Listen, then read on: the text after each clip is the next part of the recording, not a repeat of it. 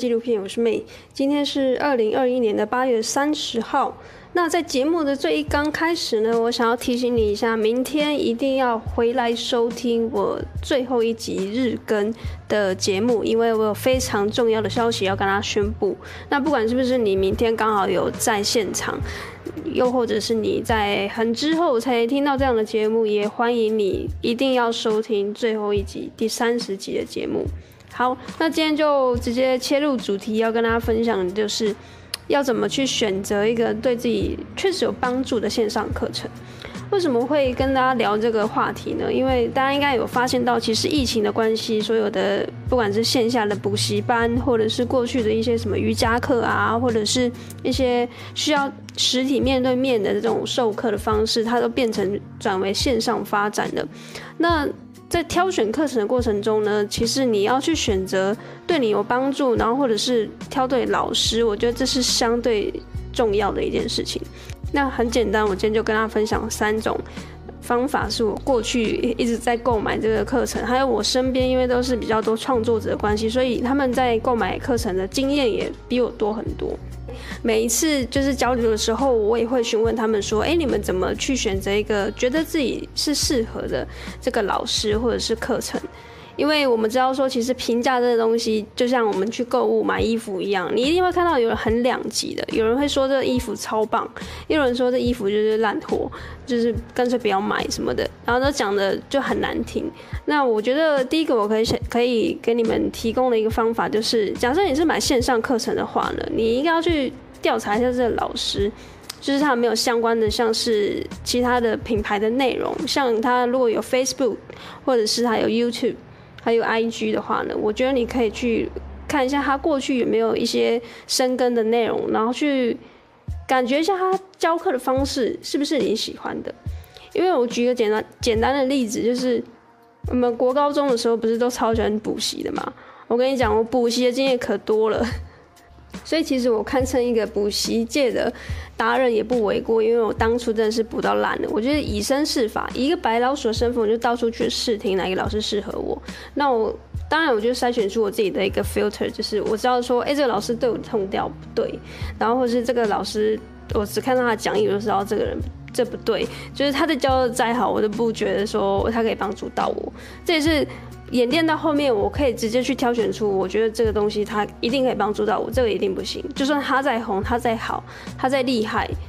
也不关我的事，因为他没有办法把我教会。所以第一个诀窍就是去看他 YouTube 的影片，我自己会去看 YouTube 影片，如果有的话是最好，或是去听他的 Podcast 频道。如果他讲话的风格跟，嗯，就是你知道吗？人跟人有一个频率的一个天线。你会大概知道说，这个人他是不是可以有办法听懂你内心的话，就有点像在交朋友，你一定会有一个奇怪的雷达，可以侦测到这个人是不是跟你是同频的。那不同频的话，我们就是不相为谋就好了。但是如果你可以嗅到这个人，他其实很厉害，然后呢，他又有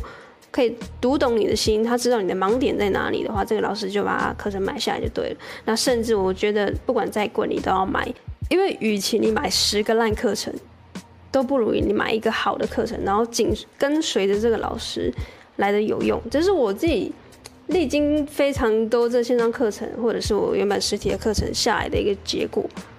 第二个方法就是，我觉得说，如果你在用价钱去比价的话，其实是一个最不好的一个方法。就是像我说的，其实如果一个老师他对你的频率，或者是你觉得他教授的东西真是。对你有帮助的话，不管你多贵都要买下去，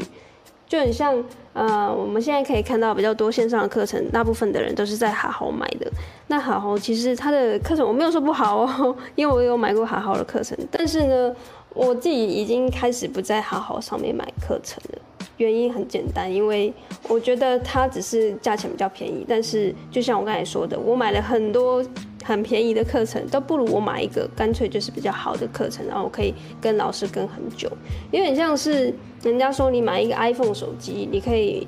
撑个五六年，但是你买一个便宜的呃叉叉手机，它可能一两年就坏了。在意的是这个内容没有帮助到我，所以如果你跟我一样，我就是比较重视功能。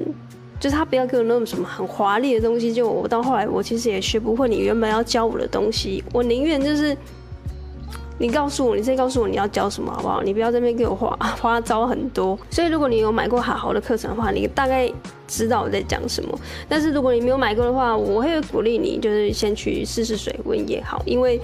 嗯，我知道说，其实上面的课程还是有很多很多相对像 KOL 啊，或者是有一些比较大型的 YouTube，就都有在上面开课嘛。所以我觉得买一两个课程，你试试看，那个感觉是不错的。现在在挑选这个线上课程的时候，我会发现，大部分我觉得对于我有帮助的这个创作者，都会是自己架设其他的平台来去做一个开课。所以我不建议再好好买课程的原因就是有两个，一个是我觉得它使用者体验太差了，就是你在观看这个线上课程的过程中就是很多干扰。然后第二个是我觉得说，然后第二个是我自己买那么多线上课程下来的一个感觉，就是我觉得在好好上面的线上课程，它的内容是比较就是比较薄的，它比较没有厚度。那这个厚度的意思呢，就带到第三个我推荐的这个选择的方式，就是你要去看他这个老师他有没有在这个课程后面去开设一个讨论的社团。那如果没有的话呢，其实我觉得这个课程你要有一个心理准备，就是你可能会学不到什么东西，又或者是你可能有问题，你也不知道问谁。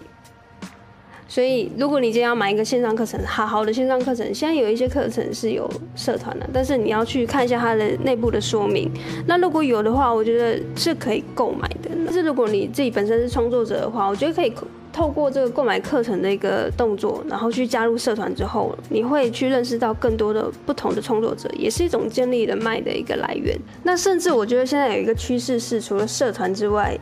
如果你可以跟这个老师有一个一对一咨询的一个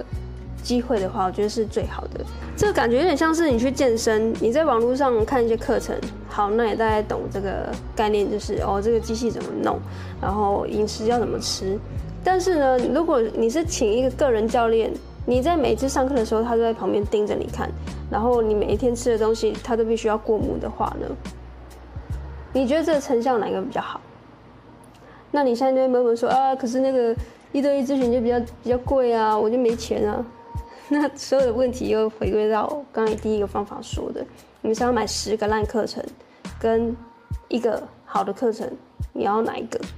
我现在有一个 Mastermind 的 group，里面有很多马来西亚的伙伴，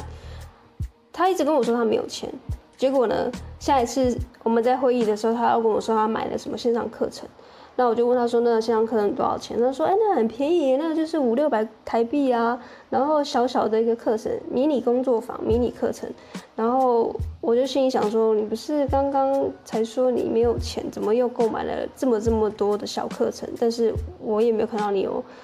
什么突发性的进展。这样讲其实有点伤人。但是我觉得，与其我要跟你好声好气的说，哎，你那个要不要思考一下那个课程？你。”真的对你有帮助，你再购买。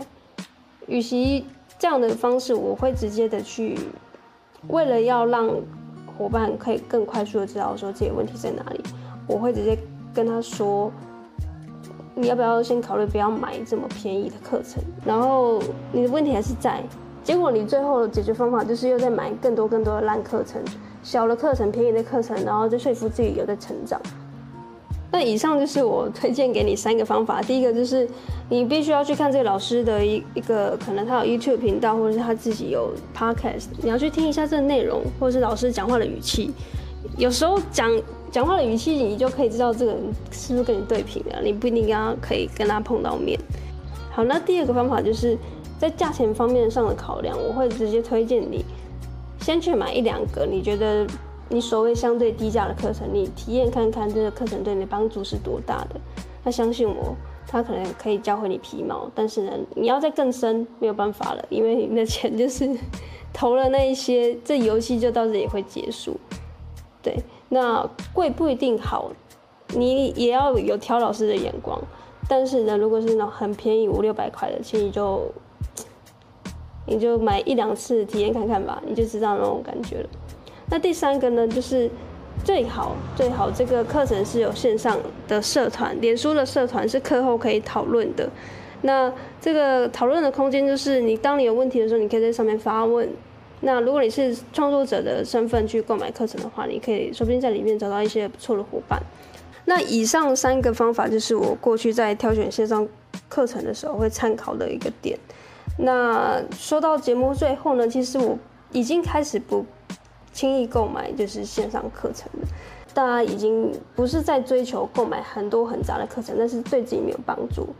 已经开始要迈入下一个里程碑，是我只要挑选一两个对我有实质上的帮助、深度的帮助，但是就算课程再贵，我也会购买，因为我信任这个老师。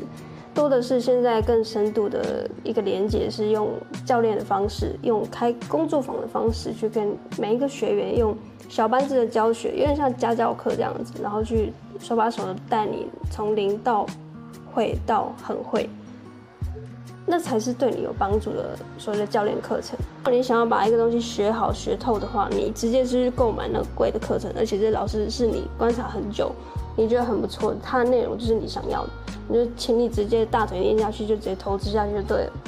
那我刚才有说到了，就是在节目一开始，我跟你说，就是明天务必要回来收听我的节目，因为我有非常重大的消息跟大家说，所以我们就明天见喽。我是妹拜拜。